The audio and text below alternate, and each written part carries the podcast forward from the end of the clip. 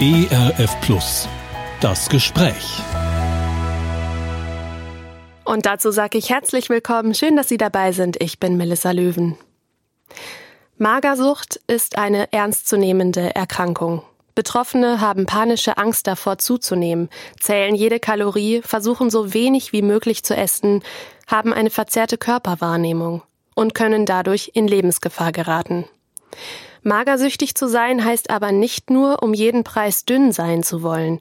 Die Essstörung geht häufig auch mit anderen psychischen Erkrankungen einher, vor allem mit Depressionen, Angst oder Zwangsstörungen. Auch Rebecca Ludwig war magersüchtig. Sie ist im jungen Erwachsenenalter daran erkrankt und hat einen langen, schweren Weg hinter sich. Heute ist sie Lehrerin am Gymnasium, ist verheiratet und hat zwei Kinder. Über ihren Weg durch die Magersucht erzählt sie hier in dieser Sendung. Hallo Rebecca, schön, dass du da bist. Hallo. Rebecca, wie jemand in die Magersucht gerät. Das ist sehr komplex und da kommen viele individuelle Aspekte zusammen. Um deinen Weg so ein bisschen nachvollziehen zu können, nimm uns doch mal mit rein. Wie hast du als Kind bzw. als Jugendliche über dich selbst gedacht? Wie war dein Selbstbild? Also in der Grundschule hatte ich eigentlich ein sehr gutes Selbstbild von mir. Ich hatte irgendwie viele Freunde. Ich habe mich eigentlich gut gefühlt in meiner Haut und genau, da war so alles noch in Ordnung, so Ponyhof-mäßig. und dann habe ich quasi die Schule gewechselt, kam aufs Gymnasium und da hatte ich irgendwie gleich den Eindruck, irgendwie keiner mag mich und ich finde irgendwie nicht richtig Anschluss. Und ja, genau. Habe dann halt quasi angefangen zu überlegen, warum, woran liegt das? Also das war vielleicht das, in der Grundschule habe ich nicht drüber nachgedacht, wie ich mich verhalte oder so, sondern da war ich einfach, wie ich bin.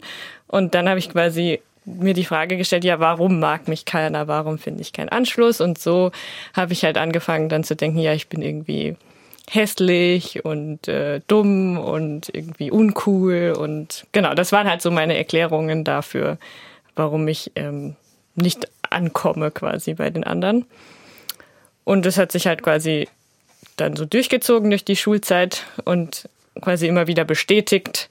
Ähm, auch wenn ich habe einmal dann wurde meine Klasse aufgelöst und ich kam in eine neue und da war das aber wieder das Gleiche. Und genau, das heißt, es hat sich halt sehr gefestigt bei mir, dieses Bild.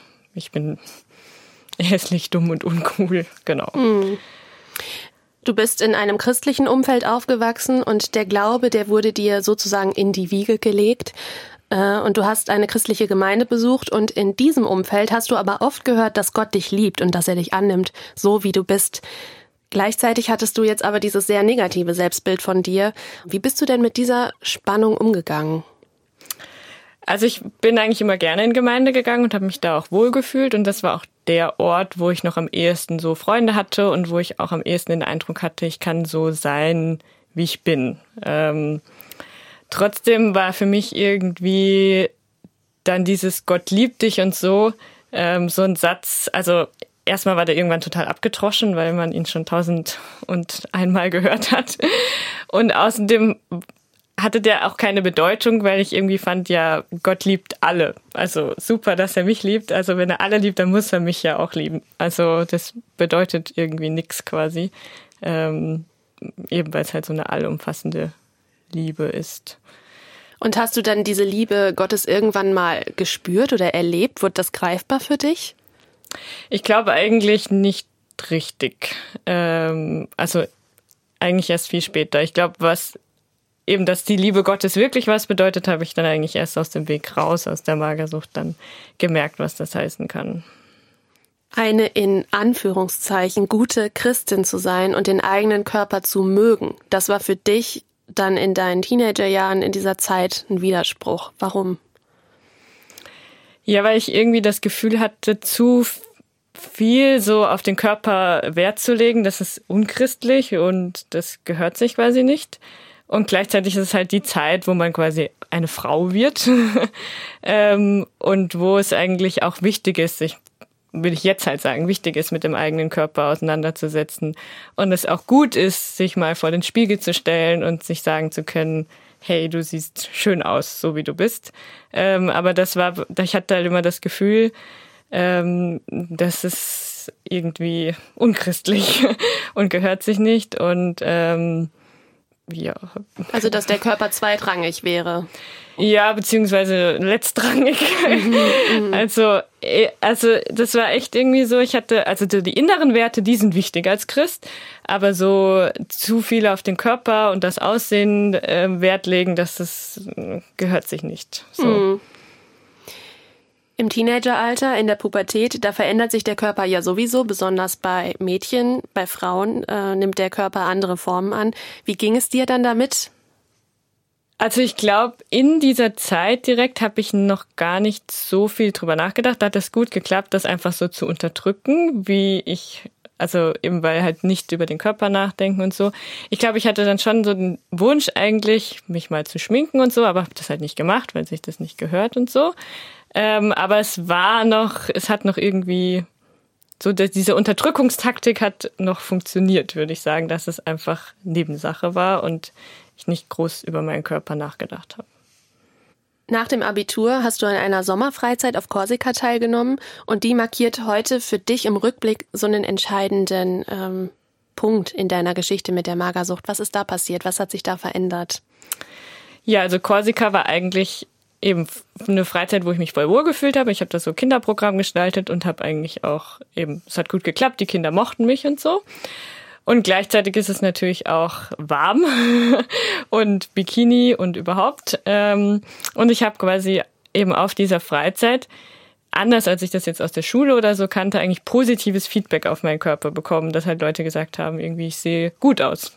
Was eigentlich für mich voll komisch war, weil wenn man selber so in seinem Bild ist, man sieht nicht gut aus und so. Ähm, genau, aber es äh, war eigentlich ja was Schönes, so das zu hören und auch mehr mehrmals zu hören und auch, dass ich das Gefühl hatte eigentlich, dass es eigentlich auch ehrlich gemeint ist so. Ähm, und das war vielleicht dann, da habe ich dann angefangen, vielleicht auch über meinen Körper so nachzudenken. Ähm, genau. Und gleichzeitig war es eben auf Korsika einfach warm und das hat einfach dazu geführt, dass ich jetzt ohne mir groß darüber Gedanken zu machen, wenig gegessen habe. Weil mir geht's halt so, wenn es heiß ist und so, dann brauche ich mir nicht hm. den Magen vollstopfen. ähm, aber es war jetzt keine bewusste Absicht, ich will abnehmen oder so, sondern einfach so, boah, es ist so warm, ich brauche jetzt nichts zu essen. genau, und dann kam ich halt quasi wieder nach Hause und habe dann halt so im Rückblick erstmal auch ganz neutral festgestellt, dass ich halt ein paar Kilo abgenommen habe. Was hat sich dann durch dieses Abnehmen verändert? Wie hast du dich damit dann gefühlt? Wann fing das an, dass es zu dieser Magersucht kam? Also das alles ist ja so ein fließender Prozess, würde ich sagen. Ähm, und man merkt es ja nicht am Anfang so, ähm, sondern das läuft halt, glaube ich, ganz viel einfach im Unterbewusstsein ab. Ähm, genau. Und eben, man hätte ja denken können, so jetzt habe ich, ich weiß jetzt nicht mehr, drei Kilo oder so abgenommen ähm, und dann komme ich zurück und ist wieder ganz normal oder so. Aber irgendwie war das halt nicht so. Ich kann nicht genau sagen, warum, sondern ich habe irgendwie halt diese Feststellung gemacht, ich habe abgenommen und dachte mir so, hm, ja, und habe dann halt weiter wenig gegessen so. Ähm, und irgend ja, es scheint mir irgendwas gegeben zu haben, so. Aber es ist halt mhm. alles so schwierig zu greifen und vor allem, also deswegen ich kann das schwer näher beschreiben, quasi. Mhm. Wie sah denn dann dein Alltag in Bezug auf Essen aus? Also hattest du dann da irgendwelche Strategien? Fiel dir das leicht abzunehmen oder war das total schwer? Wie bist du mit dem Hunger umgegangen, auch den du dann mit Sicherheit irgendwann hattest? Ja, also am Anfang fängt man halt an, so mal das Frühstück auszulassen oder so. Und dann denkt man sich, ach ja, dann lasse ich das auch aus und so. Und dann wird es halt immer weniger. Ähm, ich wusste schon in meinem Kopf, hm, wir haben keine Ahnung, 17 Uhr, ich könnte mal was essen. ähm, aber eigentlich die meiste Zeit war ich einfach dran gewöhnt, nichts mehr zu essen. Und dann hatte ich jetzt auch keinen Hunger. Ja. Ähm, so hat sich das dann eingeschlichen, kann man sagen, dass genau. du einfach immer weniger gegessen hast. Ja, genau. Hm. Wie war das denn dann mit anderen Leuten, wenn du zum Essen verabredet warst oder ihr gemeinsam irgendwo gegessen habt? Ähm, war das für dich eine schwierige Situation? Wie bist du damit umgegangen? Also ich habe so zwei, ich habe eigentlich immer gerne gegessen, auch in dieser Zeit noch lustigerweise, weil mir Essen eigentlich geschmeckt hat. Das heißt, wenn ich mir jetzt, wenn ich mich jetzt wirklich mit jemandem ähm, verabredet habe, dann konnte ich mir das schon so irgendwie eingestehen, okay, wenn ich den jetzt um 19 Uhr treffe und den restlichen Tag ja nichts esse, dann kann ich auch mit dem was essen so. Und konnte dem ja dann auch so gut vorspielen, dass alles normal ist bei mir, weil wir haben ja zusammen gegessen. Der weiß ja nicht, dass ich den ganzen Tag vorher nichts gegessen habe. Ähm, genau, und so habe ich halt schon, also schon ein Theater gespielt, weil ich habe natürlich allen Leuten vorgespielt, ähm, dass ich ganz normal gegessen habe.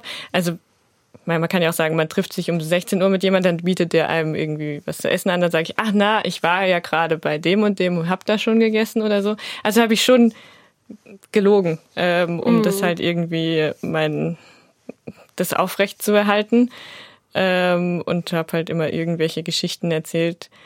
Entweder warum ich halt schon gegessen habe oder habt ihr mir halt schon geplant, da kann ich jetzt essen. Aber das war natürlich dann sehr eingeteilt und das ist halt ja nicht so oft war. Ja. Hast du selber denn dann mal darüber nachgedacht, in dieser Zeit am Anfang auch gerade, ähm, hm, das ist vielleicht nicht richtig oder das ist vielleicht komisch, alle anderen machen das nicht so? Hast du dich damit beschäftigt? Hm, also ich wusste schon, dass das komisch ist, was ich mache. Und ich wusste auch, dass ich zu dünn bin. Also so von wegen verzerrte Körperwahrnehmung, das war bei mir nicht so.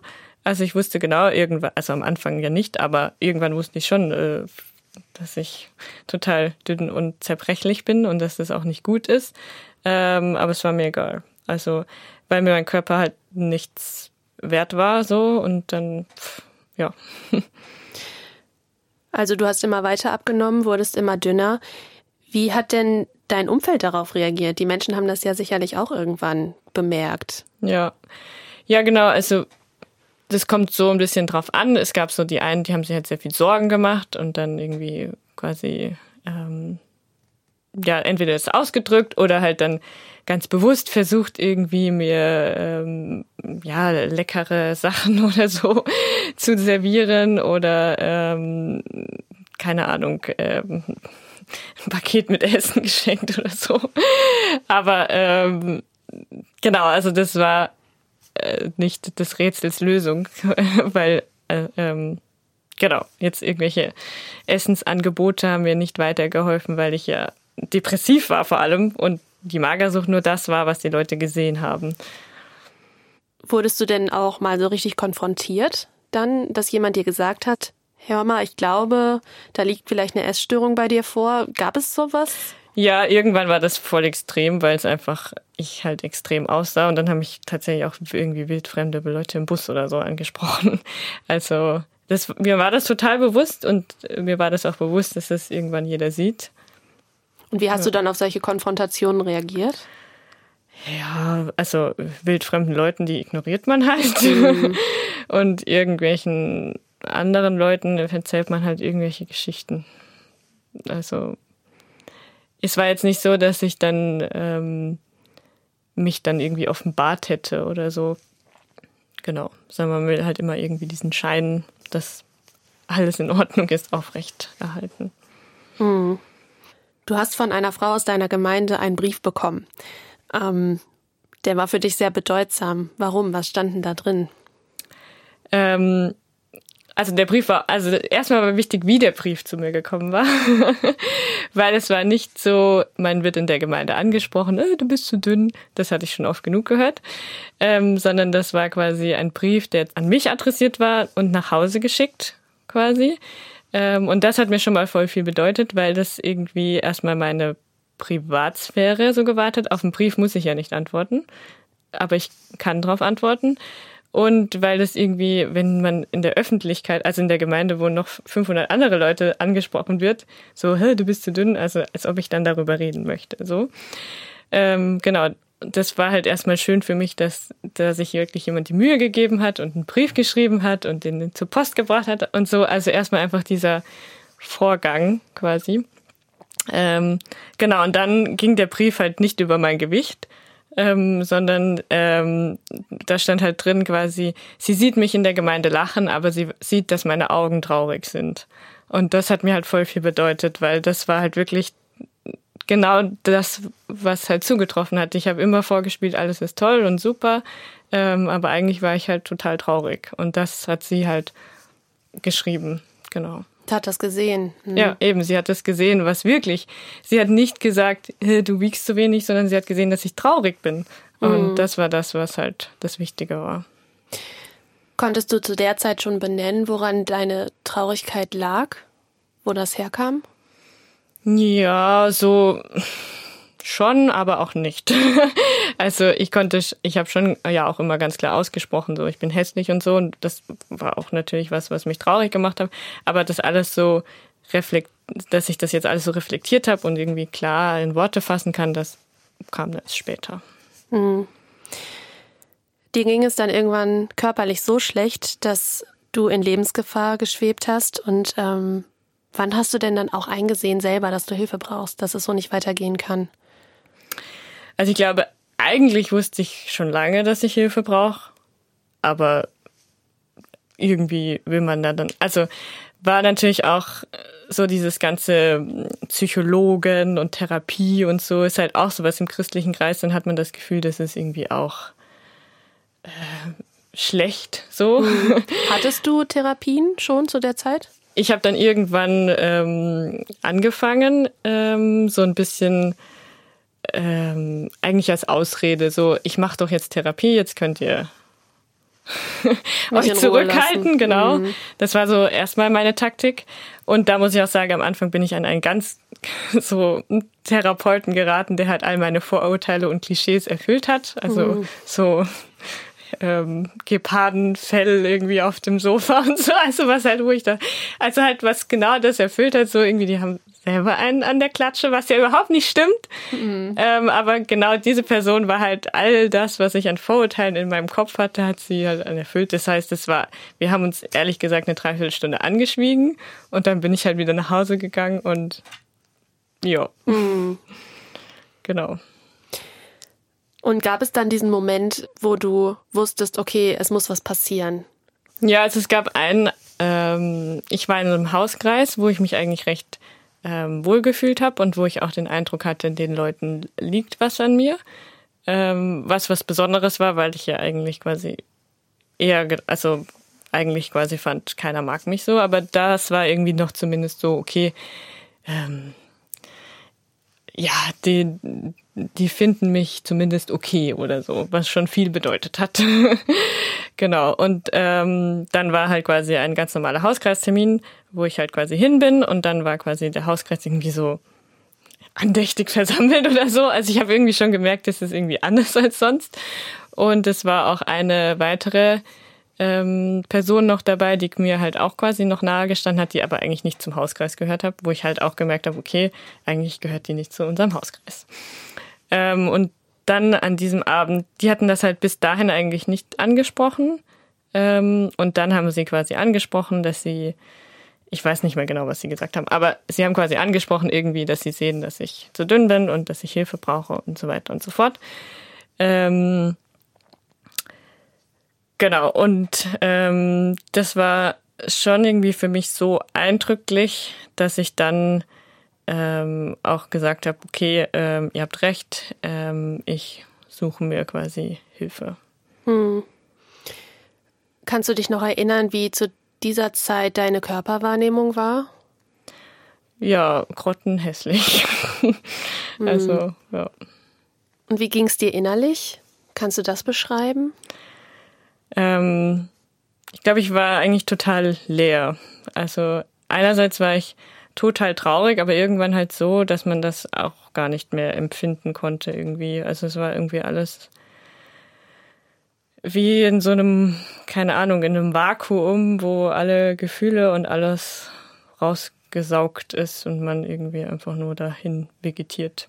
Ich habe oft irgendwie so mich mit einer Maschine verglichen. Also dass ich quasi funktioniere, das war auch immer meine Begründung für viele Leute. Ich funktioniere doch, ich gehe doch an die Uni, was habt ihr denn? Ähm, und ich habe quasi so meine Aufgabe, die so eine Maschine hat, erfüllt, aber da war halt kein Leben drin. Wann hast du denn dann verstanden, dass du wirklich ernsthaft krank bist und dass das nicht nur eine Phase ist? Mm. Vielleicht in der Klinik. Ja, so richtig das alles eingestanden habe ich mir vielleicht auch erst, als ich dann schon wieder gesund war oder so. Weil mhm. dann habe ich eigentlich den Unterschied erst wieder gehabt, wie es ist, wie man, also wenn man so lange halt so tief unten ist, dann ist das ja auch normal. Also mein Leben ist dann so gewesen, ähm, dass man auch irgendwie ein fröhliches, erfülltes Leben haben kann.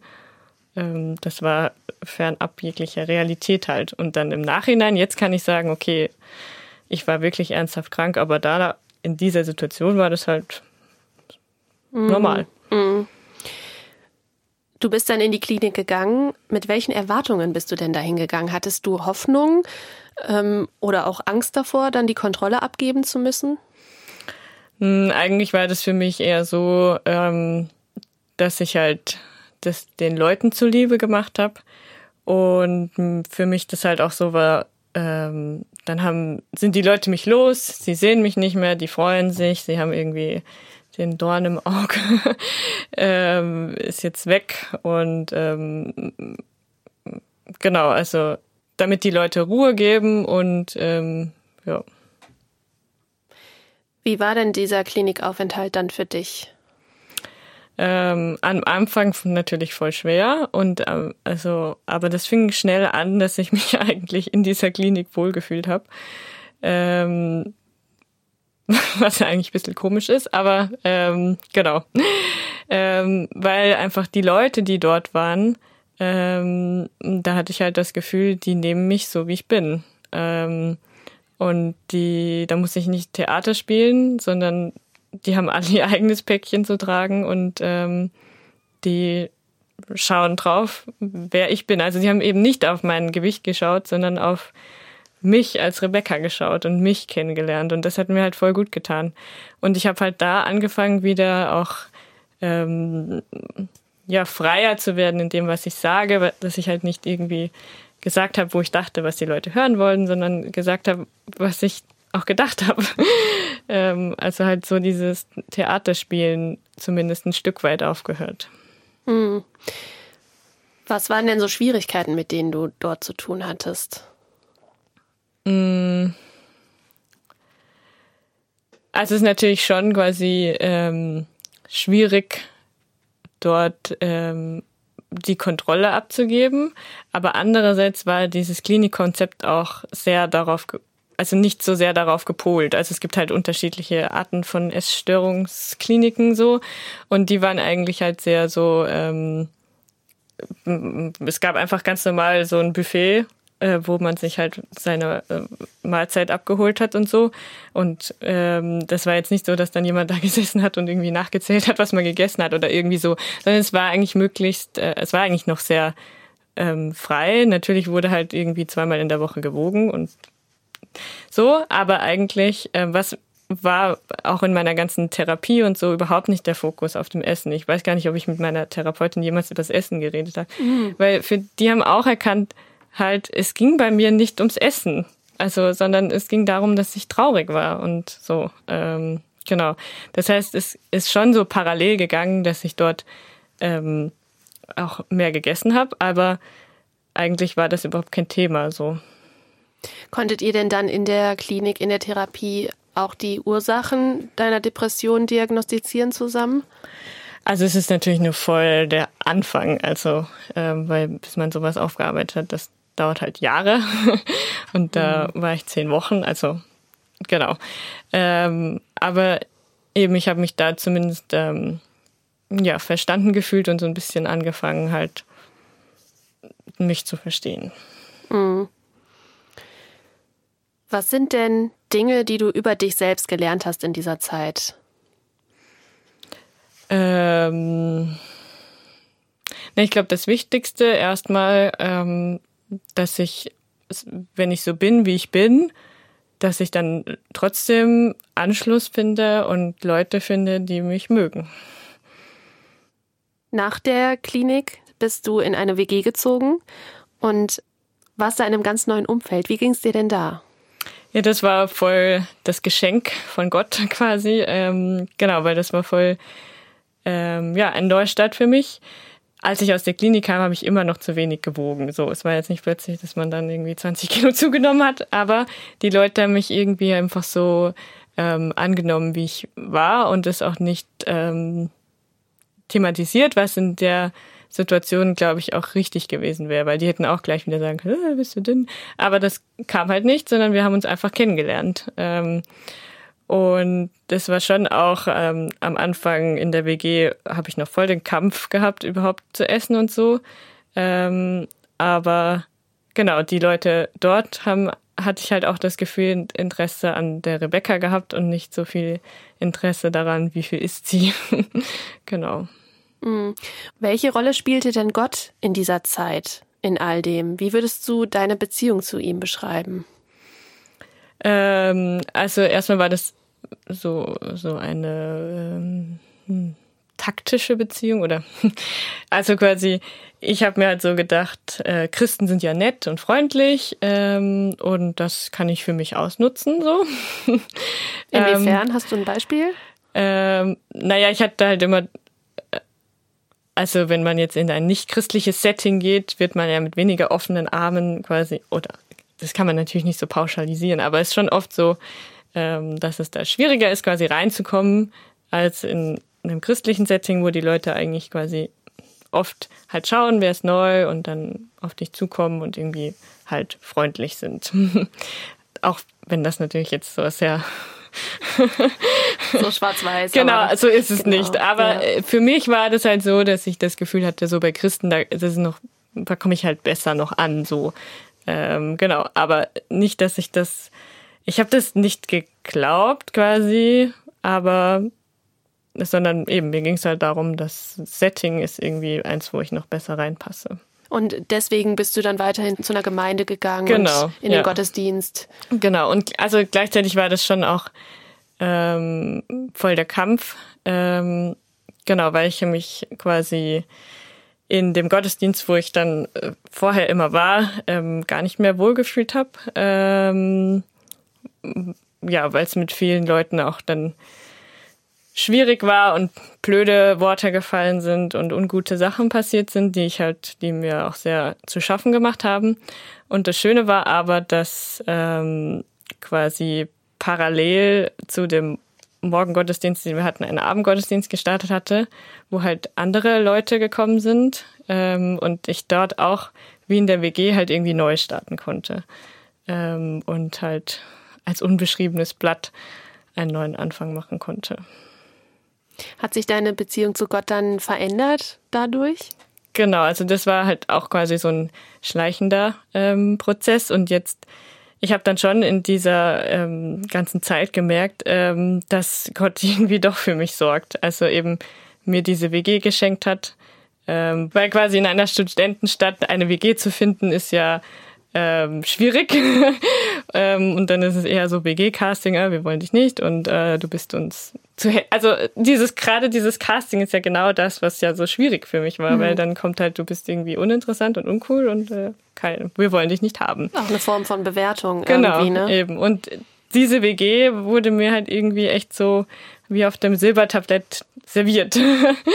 ähm, das war die einzige, die ich angeschaut habe und da konnte ich einziehen und ähm, Genau, und es war eben dann auch nicht irgendwie eine Absteige, sondern ein, es war eine neue WG und so. Und es war halt, ja, wo man schon dann sagen musste, das ist voll, voll das Geschenk gewesen in so einer ähm, Stadt, wo es eigentlich nicht leicht ist, eine schöne WG zu finden, hatte ich voll die tolle WG. So. Und dann ist natürlich auch so, wenn man auszieht, ähm, braucht man Geld. ähm, und es war nicht so, dass ich auf Jobsuche gegangen bin, sondern dass ich angerufen worden bin ähm, ja, ob ich nicht arbeiten möchte bei ihnen. Und genau halt zum richtigen Zeitpunkt, irgendwie, ich weiß jetzt nicht mehr, ein oder zwei Wochen, nachdem ich aus der Klinik gekommen bin. Ähm, ich hatte mich da halt schon vor einem Jahr oder so beworben, aber ich hatte das erstmal schon lange vergessen und hatte ja nie was von denen gehört. Und dann rufen die quasi plötzlich an und fragen, was halt auch, also vom Timing halt total perfekt war. Und so sind halt einfach so mehrere Sachen passiert, die man schon irgendwie auch durch Zufall erklären kann, aber die man eigentlich, wenn das so gehäuft ist, habe ich dann doch gemerkt, krass, Gott hat echt die Hände im Spiel und obwohl ich ihm gerade ich habe jetzt auch nicht gesagt, es gibt nicht Gott, aber es war halt so, Gott ist egal so. Ähm, und das konnte ich aber irgendwann nicht mehr ähm, weiter so sagen, weil ich halt gemerkt habe, ich bin ihm nicht egal. Es passieren ständig genau die Dinge, die ich gerade brauche mhm. und die mir gut tun. Eben und gerade die, also eine Geschichte weiß ich auch noch, das war so krass. Da ging es mir gerade voll schlecht. Ich weiß gar nicht mehr, was passiert ist, aber es war wieder so voll das ähm, tiefe Loch, was ich quasi gerade hatte. Und ich hatte so mein Handy in der Hand. Bei mir geht's so, ich brauche dann eigentlich jemand, mit dem ich reden kann. Aber saß halt dann so und habe halt trotzdem keinen angerufen so. Und plötzlich klingelt mein Handy und mein Vater ruft mich an und ich weiß gar nicht mehr so genau, was wir geredet haben. Aber ich habe gerade gebraucht, dass ich mit jemandem sprechen kann. Und ich muss nicht selber aktiv werden, sondern mein Handy klingelt halt und so. Und das waren halt lauter so Geschichten, wo ich gemerkt habe, Gott sorgt für mich und tut das, was ich gerade brauche. Du warst also unterwegs in Richtung Heilung. Ähm, Magersucht ist ja auch eine psychische Erkrankung und dieser abgemagerte Körper ist vor allen Dingen ein Symptom für die seelische Verfassung. Wie konnte denn deine Seele gesund werden? Mm. Ja, erstmal halt durch diesen ähm, Neustart, den ich halt in vielerlei Hinsicht quasi hatte und dort ähm, eben immer wieder die Erfahrung machen konnte, ähm, wenn ich so bin, wie ich bin, finde ich trotzdem Anschluss. Ähm, und ich muss kein Theater spielen. Und das habe ich quasi dann auf mehreren Ebenen erlebt und ähm, bin auch stückweise quasi dann immer mutiger geworden, zu mir selbst zu stehen und mehr das zu machen, was ich eigentlich ähm, machen möchte. Ähm, und eben, ich glaube, bei mir hatte diese Krankheit, äh, Krankheit und dieses, dieses Traurigsein halt echt ganz viel damit zu tun zwischen der Diskrepanz zwischen wie bin ich eigentlich und wie muss ich aber sein, damit die anderen mich annehmen. Und das musste ich halt Stück für Stück immer mehr erleben, dass ich eben nicht anders sein muss, um angenommen zu sein. Also auch zu dir selber zu finden. Genau, ja. Mhm. Bei zum Beispiel Drogensüchten da kann man dann irgendwann, wenn man entwöhnt wurde, auf den Stoff verzichten. Bei Magersucht ist das anders. Jeder Mensch muss nun mal essen. Wie bist du danach damit umgegangen mit dem Essen? Also ich würde sagen, am Anfang war das schon schwierig und ähm, schon noch sehr kontrolliert. Ähm, und Genau, also schon, dass ich eben noch genau drauf geachtet habe, was ich gegessen habe und dass es auch oft Rückschläge gab so und dann wieder ein Tag dabei war, wo man eigentlich nichts gegessen hat. Aber es wurde quasi immer, ich bin immer freier, quasi Stück für Stück ähm, davon geworden, dass ich quasi ähm, ja immer weniger drüber nachgedacht habe und immer mehr halt einfach gegessen habe. Und gleichzeitig aber auch, ähm, ich war ja freier. Also ich habe jetzt nicht mehr zu Hause gewohnt, wo es dann um die und die Uhrzeit und so was auch immer Essen gibt, sondern ich habe ja mir alles selber eingeteilt, was mir halt auch ähm, eben total geholfen hat, weil ich ähm, einerseits die Kontrolle halt selber hatte und andererseits nie gelernt habe abzugeben und sondern halt ja zu essen, was ich essen möchte. Obwohl man sagen muss, das war halt eine, also das hat schon lange gedauert, bis es, jetzt würde ich sagen, denke ich eigentlich nicht mehr drüber nach, also ich denke nicht mehr drüber nach, aber mhm. zu dem Zeit, also es hat schon lange gedauert quasi dahin. Das hat sich ja auch über Jahre eingeübt. Genau. Eben was man, wo, wo man für so viele Gedanken dran verschwendet hat, sind nicht plötzlich weg. 2021 bist du Mama geworden, sogar gleich von Zwillingen. ähm, wie war das denn für dich in der Schwangerschaft, als dein Babybauch dann auch immer größer wurde? Ja, ich glaube, ich habe vorher so ein bisschen drüber nachgedacht, war ich mir nicht ganz sicher so, ähm, ob ich das so gut packe. Aber dann habe ich eigentlich, na, eigentlich war es sogar so, ich habe mir weniger drüber nachgedacht, wie das ist, wenn mein Bauch größer wird, sondern das war ja eigentlich normal. Also ist klar, dass der Bauch größer wird, wenn man Zwillinge kriegt, sondern meine Sorge war vielleicht mehr, wie sehe ich dann danach aus. Ähm, ähm, weil genau, in, so in meiner Gemeinde sind halt lauter Mamas, die alle so super aussehen. Und ich mir so dachte, okay, also wenn ich dann irgendwie zwei Babys in meinem Bauch habe und dann äh, quasi, äh, weiß ich nicht, wie viel tausend Kilo zunehme, wie sehe ich dann danach aus? So, das war, glaube ich, so mehr, was mir ähm, wo ich drüber nachgedacht habe, aber auch nicht viel. Also ich glaube, ich habe das schon bei meinem Mann halt öfter mal geäußert. Ähm, aber es war jetzt im Gegensatz zu früher war das jetzt, es war kein großes Thema, so, aber es, es hat mir auch schon, also ich habe mir schon auch öfter drüber Gedanken gemacht. Wie ist denn deine Körperwahrnehmung heute? Kannst du sagen, dass du deinen Körper magst? Also ich würde sagen, mögen ist übertrieben, ähm, aber ich habe Frieden damit geschlossen. Also ich finde es okay, wie ich aussehe. Ähm, also ich würde jetzt nicht aus dem Haus gehen und sagen, ich bin hier Germany's Next Topmodel, aber es, ähm, es passt. Genau. Wenn du selbst Menschen siehst, die an Magersucht erkrankt sind, was macht das mit dir und was geht dir dann durch den Kopf? Es tut mir voll leid. Ich würde am liebsten den allen helfen. Ähm, was ich natürlich auch nicht kann. Aber wenn ich jemanden in meinem näheren Umfeld habe, ähm, versuche ich schon ähm, eine Stütze zu sein, aber gleichzeitig quasi eben nicht so, wie das oft andere Leute machen, eben nicht in der Öffentlichkeit anzusprechen, warum isst du so wenig, sondern das eben versuchen, ganz sensibel zu machen. Vor dem Hintergrund deiner eigenen Erfahrung, deiner persönlichen Erfahrung, wie sollte man denn am besten mit jemandem umgehen, der magersüchtig ist? Was hilft den Betroffenen oder was hättest du dir selber auch für dich damals gewünscht?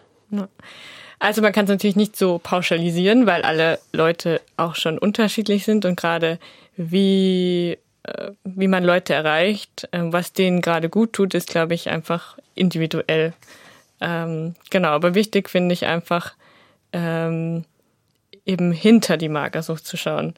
Nicht zu sagen, irgendwie, dass jemand so wenig wiegt und so, sondern die Person zu fragen und dann in einem geschützten Rahmen vor allem, wie es ihr geht. Ähm, und ähm, ja, halt ins Innenleben zu schauen, weil das ist das, ähm, was ja dann in Unordnung ist. Ähm, und ich glaube auch, ähm, es kommt immer sehr auf die Beziehung an, die man mit einer Person hat. Wenn ich jemanden eigentlich gar nicht kenne, ähm, will ich dem auch nicht alles offenbaren. Also ähm, da muss man irgendwie, das ist ja schön und gut, wenn man jemandem helfen möchte, aber wenn man keine Beziehung zu dem hat, dann kann ich, also dann bin ich auch die falsche dafür. Ähm, genau. Und deswegen ich meine, ich, was ich halt jemandem anbieten kann, wenn ich jemand sehe, der magersüchtig ist, ich kann ihm meine Freundschaft erstmal anbieten, aber nicht gleich ihn versuchen wollen zu heilen, weil heilen kann ich sowieso keinen, das müssen andere Leute übernehmen und da ist eine Freundschaft immer ungeeignet für. Aber eben, ich kann dieser Person meine Freundschaft anbieten und zu versuchen, eben die Person kennenzulernen. Ähm, das heißt nicht, dass ich das dann ignorieren muss, ähm, dass die Person magersüchtig ist, oder sie dabei unterstützen muss, ähm, nichts zu essen, sondern auch wenn das voll schwierig ist, aber zu versuchen, selber halt ganz natürlich damit umzugehen und nicht dann, keine Ahnung, wenn die Person kommt, plötzlich keinen Kuchen zu essen aus Rücksicht, weil ich denke, die Person will ja auch keinen Kuchen essen, sondern eben fragen, willst du ein Stück Kuchen? Und dann sagt die Person nein und dann ist es gut, aber ich esse selber halt meinen Kuchen. Also jetzt als Beispiel. Mhm. Ähm, also quasi ist das Thema Aussparen und dann so vorspielen, das ist alles normal, ist ja auch nicht richtig. Aber dann ständig darüber ähm, reden zu wollen, finde ich halt auch ähm, unpassend. Und ich denke mir, ähm, wenn eine Person ja dann Vertrauen gefasst hat und wirklich erleben konnte, okay, äh, die Person mag mich und so, und dann fängt man ja, kann man auch anfangen, sich zu öffnen. Und das ist ja bei anderen Sachen genauso, dass man halt nicht mit der Tür ins Haus fallen sollte. Ähm, genau. Du hast Lehramt studiert und danach noch integrative Beratung und in diesem Studiengang schreibst du an deiner Masterarbeit über das Thema Magersucht in christlichen Familien. Welche Zusammenhänge hast du denn dabei entdeckt? Wie bedingt das eine das andere, beziehungsweise wie steht das in Konflikt zueinander? Also wichtig ist erstmal, dass ich die Masterarbeit noch nicht geschrieben habe und jetzt natürlich noch keine ähm, allumfassenden Aussagen machen kann. Aber was mich halt dazu gebracht hat, ähm, erstmal darüber nachzudenken, war, weil ich halt diese Diskrepanz immer sehe. Ähm, der, der christliche Glaube vermittelt ja eigentlich ganz viel Selbsteinnahme und ähm, ähm, Selbstwert und eben eigentlich sind es ja lauter wohlwollende und positive Aussagen gegenüber dem Menschen. Ähm, und gleichzeitig äh, sehe ich aber auch, dass Magersucht ein Thema ist in, nicht, äh, in christlichen Familien, genauso wie in nichtchristlichen. Wo man ja eigentlich denken könnte, ach, das müsste dann nicht sein, weil eben der Glaube so viel vermittelt. Ähm, genau. Und da ist halt so einfach dann die Frage, dass ich einfach auf den Grund gehen möchte, ähm, ja, was äh, ist natürlich in der Masterarbeit, da müsste ich eigentlich eine Doktorarbeit drüber schreiben ja. oder irgendwas. Aber einfach so ein bisschen halt zu schauen, ähm, ähm, was sind ähm, Faktoren, ähm, die halt das einfach begünstigen können. Und ähm, also wenn man eine Magersuchtsfamilie in Anführungsstrichen anschaut, also wo ein Kind quasi ist, das magersüchtig ist, gibt es verschiedene Items, die halt ganz oft auftauchen. Ähm, das hat jetzt gar nichts mit Christ oder nicht Christ zu tun, sondern einfach so die generelle Magersuchtsfamilie. Und das sind halt oft Familien, wo nach außen hin alles perfekt scheint. Ähm, ähm, ja, und perfekt halt in dem Sinne, ähm, ja, die Eltern kümmern sich um ihre Kinder und ähm, die sind gut in der Schule und ähm, äh, die sind im Sportverein, keine Ahnung. Also so einfach so dieses typische heile Familienleben nach außen hin und wo man halt denken würde, eben, dass da alles ähm, super ist. Und das sind ganz oft, es gibt natürlich auch oft Familien, wo das glatt geht, aber oft sind halt magersüchtige Kinder kommen aus diesen Familien, wo man denken würde, da ist alles prima und in Ordnung.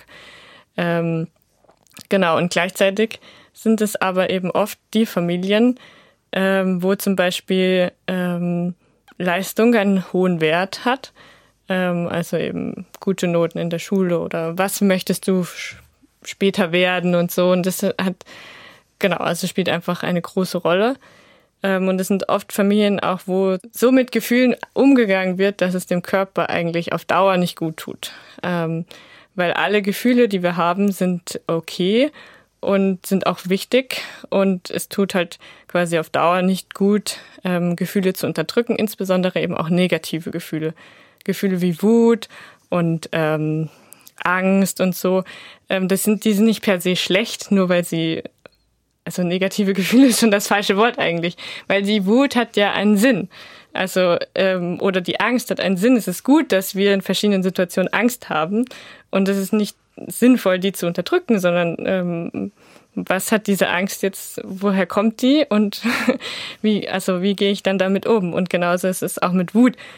Ähm, das ist eigentlich ein Gefühl, was halt seine Berechtigung hat. Und wenn ich wütend bin, ist es falsch, irgendwie halt dann zu, zu sagen oder zu denken, ah, das ist schlecht, ich darf niemals wütend sein.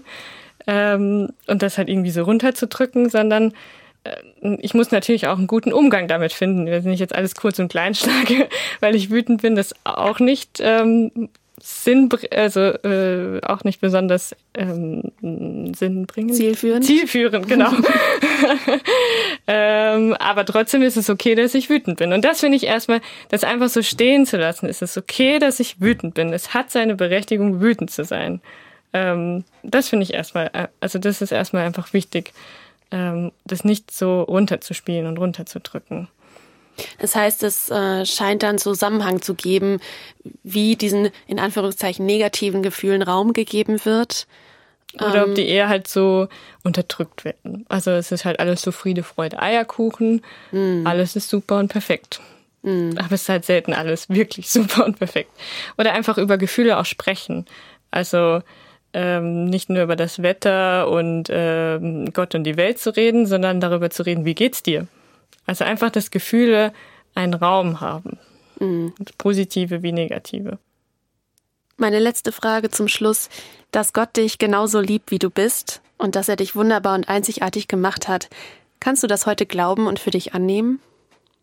Mm, ja, aber also ich finde so, heutzutage gibt es so auch so diese Gegenbewegung, so, ähm, du bist wunderschön und äh, du bist äh, perfekt und äh, ich finde das auch übertrieben, wenn ich ehrlich bin, weil wir sind nicht alle äh, wunderschön und alle perfekt, ähm, ähm, sondern ich denke mir halt, äh, es ist einfach wichtig, ähm, sich anzunehmen, so wie ich bin, mit meinen Stärken und Schwächen. Ähm, weil es gibt Sachen, die ähm, kann ich gut und es gibt Sachen, die kann ich nicht gut. Und ich kann auch zu den Sachen, die ich nicht gut kann, zu denen stehen. Ähm, und das ist, glaube ich, ähm, das, was ich halt wichtig finde, halt nicht dieses Theater zu spielen in dieser perfekten Welt, wo wir alle toll sind und alles super läuft. Ja, eben halt nicht dieses perfekte Instagram-Profil quasi, sondern halt zu sagen, ähm, na, mir geht's eigentlich gerade nicht gut oder so. Also einfach ehrlicher zu sein, ehrlicher zu sich selbst und ehrlicher ähm, zu den anderen Menschen. Ähm, ähm, weil eben, es, es gibt gute Seiten an mir, aber es gibt auch schlechte Seiten an mir. Und ja. Mm, und beide anzunehmen. Genau, beide mhm. anzunehmen und zu beiden auch zu stehen und zu beiden auch in der Öffentlichkeit in gewisser Weise zu stehen. Natürlich ist es wichtig, da immer zu unterscheiden, mit wem ich gerade rede und wo ist der Raum dafür und wo nicht. Aber einfach auch seine Schwächen einzugestehen. Mm, also eigentlich authentisch sein. Ja, genau. Rebecca, vielen Dank für das Gespräch. Danke, dass du uns mit reingenommen hast in deine Geschichte und offen über dieses wichtige Thema auch gesprochen hast. Danke, dass du da warst. Gerne. Das war das Gespräch mit Rebecca Ludwig. Sie ist als Jugendliche an Magersucht erkrankt und hat einen langen Leidensweg hinter sich. Doch sie hat erlebt, dass Gott diesen Weg mit ihr gegangen ist. Heute hat sie Frieden geschlossen mit sich selbst und mit ihrem Körper. Magersucht ist eine ernstzunehmende Erkrankung und Betroffene sollten sich auf jeden Fall professionelle Hilfe suchen. Wenn Sie selbst von Magersucht betroffen sind oder jemand in Ihrem Umfeld Hilfe braucht, dann finden Sie auf der Internetseite zu dieser Sendung erste Anlaufpunkte. Dort haben wir einige Online-Adressen von Hilfs- und Beratungsangeboten zusammengestellt. Die Seite zu dieser Sendung, die finden Sie in der ERF Plus App oder unter erfplus.de in der Audiothek unter der Rubrik Das Gespräch. In der ERF Plus App oder unter erfplus.de in der Audiothek unter der Rubrik Das Gespräch. Dort können Sie diese Sendung auch noch einmal anhören und gerne weiterempfehlen. Ich sage vielen Dank fürs Zuhören und verabschiede mich. Bis bald, ich bin Melissa Löwen. Das Gespräch Mehr auf erfplus.de oder im Digitalradio DAB+. Hören Sie ERF. Gutes im Radio.